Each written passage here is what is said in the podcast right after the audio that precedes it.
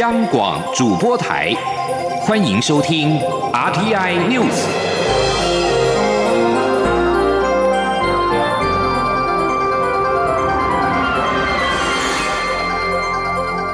听众朋友您好，欢迎收听这节央广主播台提供给您的 RTI News，我是张顺祥。台美经济伙伴对话二十号登场。率团来到美国参加实体会议的经济部次长陈振奇会后表示，美国国务次卿克拉克在会中赞许台湾科技上的表现，宣布要与台湾展开科技合作协定的资商。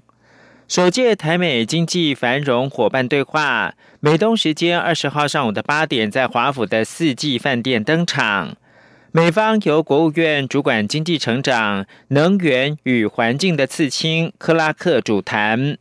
中华民国则是由陈振奇在华府与美方召开实体会议，经济部长王美花、行政院政委员邓振中以及相关部会官员则在台北透过视讯同步参与讨论。陈振奇会后在双向园召开记者会表示。克拉克在会中特别宣布，要与台湾展开科技合作协定资商。率团到华府参加实体会议的陈振奇会后举行记者会，问及此行是否与美国贸易代表署接触的时候，表示确实曾与美国贸易代表署沟通，但双方有共识，不对外说明内容。但是沟通蛮愉快，蛮顺利的。老朋友通通电话不错。谈到美国即将产生新的政府，二十号的经济对话是否有延续性？陈振奇强调，这次是政府对政府的对话，不管哪个政党执政，都会持续的进行。而行政院长苏贞昌今天则表示，总统蔡英文领导之下，台湾与美国签合作了解备忘录 （M O U）。关系一再增温，除了买武器，互访的官员层级也越来越高，来往越来越多。台湾派的代表团现在就在美国，与美国的官员直接的开会。苏贞昌上午在屏东县长治乡视察高屏东西向第二快速公路，接受媒体联访的时候表示。为台湾争取最大的国家利益跟人民的福利，我们会继续的努力。苏贞昌说：“在蔡总统领导下，大家看到台美关系一再升温，不但是买到武器，而且双方官员层级越来越高，来往越来越多，并且我们现在派出的代表团就在美国。”跟美国的官员直接开会，已经签了 M O U，就是台湾美国经济伙繁荣伙伴会议做的，大家都看得到，并且我们的经济部长、我们的经贸政委邓正中也都实际视讯参与。不止这样，我们可以看出我们台美之间。蔡总统一直从各方面来为台湾争取最大的国家利益、最大的人民福利，所以我们会再继续努力。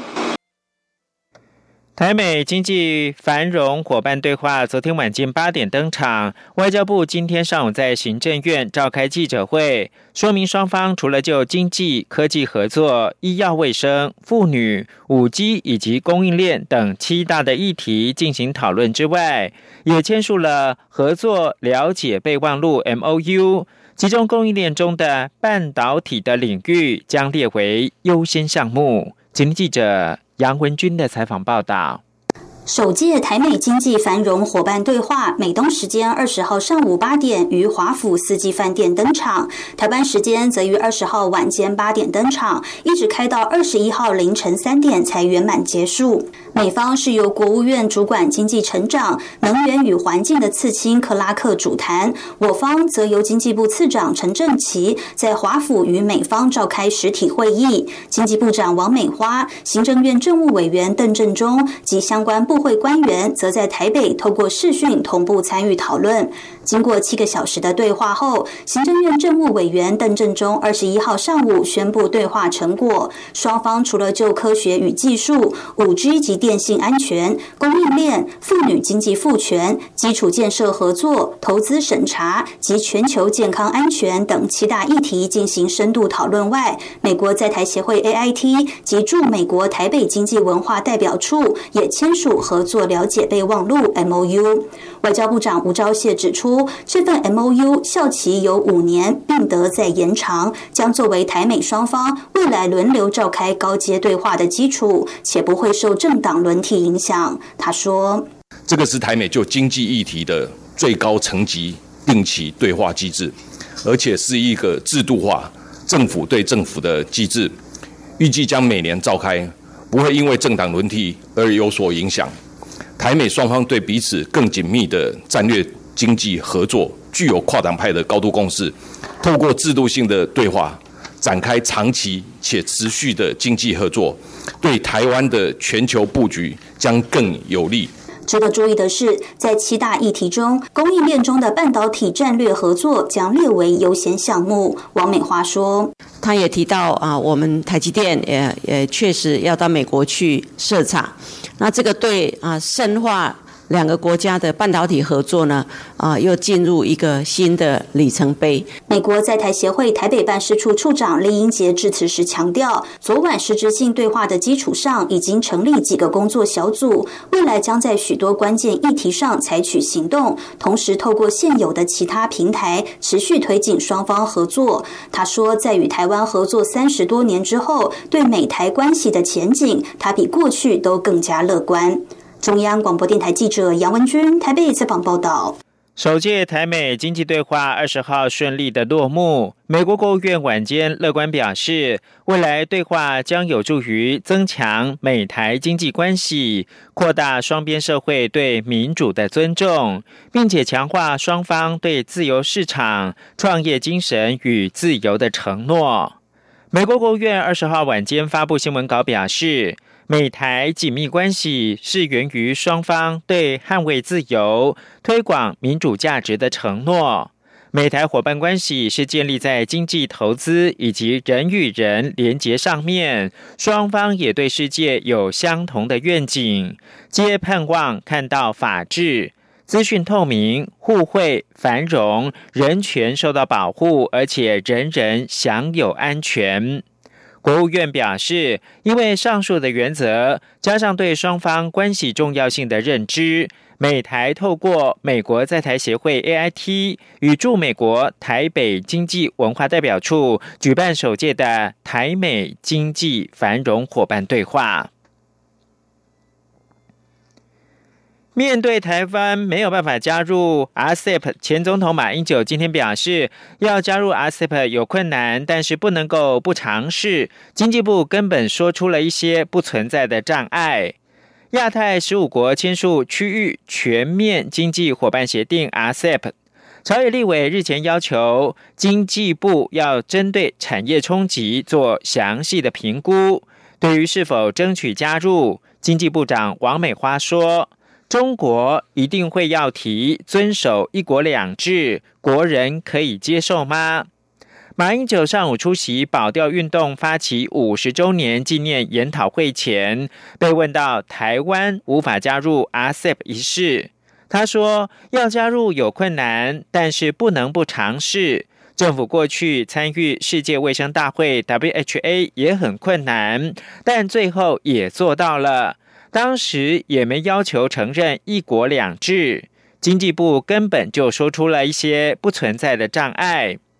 至于中天新闻台换照案，国家通讯传播委员会十八号决议不予换照。马英九表示，这不是一个民主国家该做的事，会有非常严重的后遗症。国家人权委员会今天在蔡瑞月舞蹈研究社举办纪念国际终止妇女受暴日活动。人权会主委陈菊表示，终止妇女受暴日是为了纪念遭到独裁政府杀害的三名女性，而蔡瑞月也是台湾民主发展过程当中遭到国家暴力的女性。透过这场活动，他希望让大家更了解台湾今天的自由、民主、人权得来不易。央广记者吴丽君的采访报道。十月二十五号国际终止妇女受暴日，是为了纪念六十年前三名多米尼加社会运动妇女遭到独裁政府杀害的不幸事件。联合国也在一九九九年将这天定为全球终止暴力日。为了彰显台湾对终止妇女暴力的重视，国家人权委员会特别选在二十一号，在蔡瑞月舞蹈研究社以紫色作为受难的代表颜。颜色邀请所有与会来宾佩戴紫丝带、紫口罩，展现拒绝暴力的行动。人权会主委陈菊致辞时表示，蔡瑞月是台湾五零年代受难的代表。一九四七年与战后来台的中国诗人雷石瑜结婚才一年，雷石瑜就遭匪谍案遣返中国。不久，蔡瑞月也被囚禁绿岛，但是他仍用。舞蹈创作来面对政府的监控，成为台湾现代舞之母。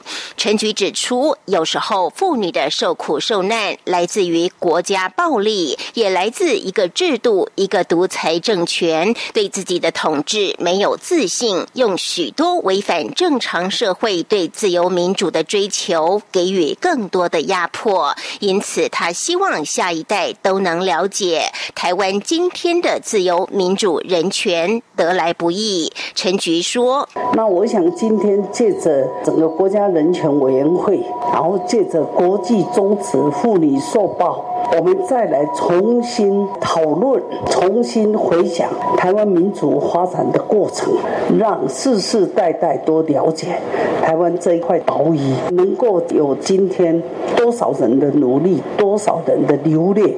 多少人家破人亡，才能够造就今天的台湾？所以真的是非常可贵。活动现场除了演出蔡月月的经典舞作《傀儡上阵》之外，也放映陈立贵导演的纪录片《乐舞玫瑰》，叙述蔡月月的生命故事。而包括魏德胜导演陈立贵、台湾诗人李明勇以及蔡月月的媳妇，同时也是舞蹈家萧莫婷。也在座谈会上讨论各项人权议题。中央广播电台记者吴丽君在台北采访报道。国际新闻：被认为是下一任美国国务卿热门人选的民主党籍参议员库恩斯，二十号告诉路透社，他期盼两党在中国政策上面合作，才能够战胜中国。库恩斯在访谈当中表示，尽管美国的主要焦点放在与中国的竞争，但仍有必要在一些领域上面跟中国合作，像是气候变迁、全球工位以及禁止核子扩散等。库恩斯表示，在很多方面，唯有美国跟中国合作，世界才能够更安全、更稳定。但我们的主要焦点仍是与中国竞争。来自德拉瓦州的库恩斯是美国总统当选人拜登的亲密盟友，他也是参议院外交委员会的重要成员。因此，如果库恩斯获提名为国务卿，预料仍将可以获得参议院的通过。路透社引述消息人士报道，美国国防部的黑名单将再增加四家有军方背景的中国企业，限制美国企业跟个人对其进行投资。